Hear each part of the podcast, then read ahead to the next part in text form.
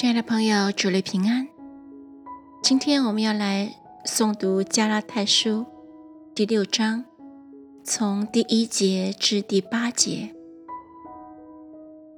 弟兄们，若有人偶然被过犯所胜，你们属灵的人就当用温柔的心把他挽回过来，又当自己小心，恐怕。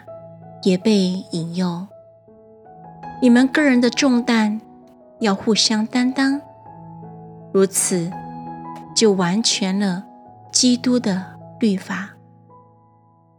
人若无有，自己还以为有，就是自欺了。个人应当查验自己的行为，这样他所夸的就专在自己。不在别人了，因为个人必担当自己的担子。在道理上受教的，当把一切需用的供给施教的人，不要自欺。神是轻慢不得的。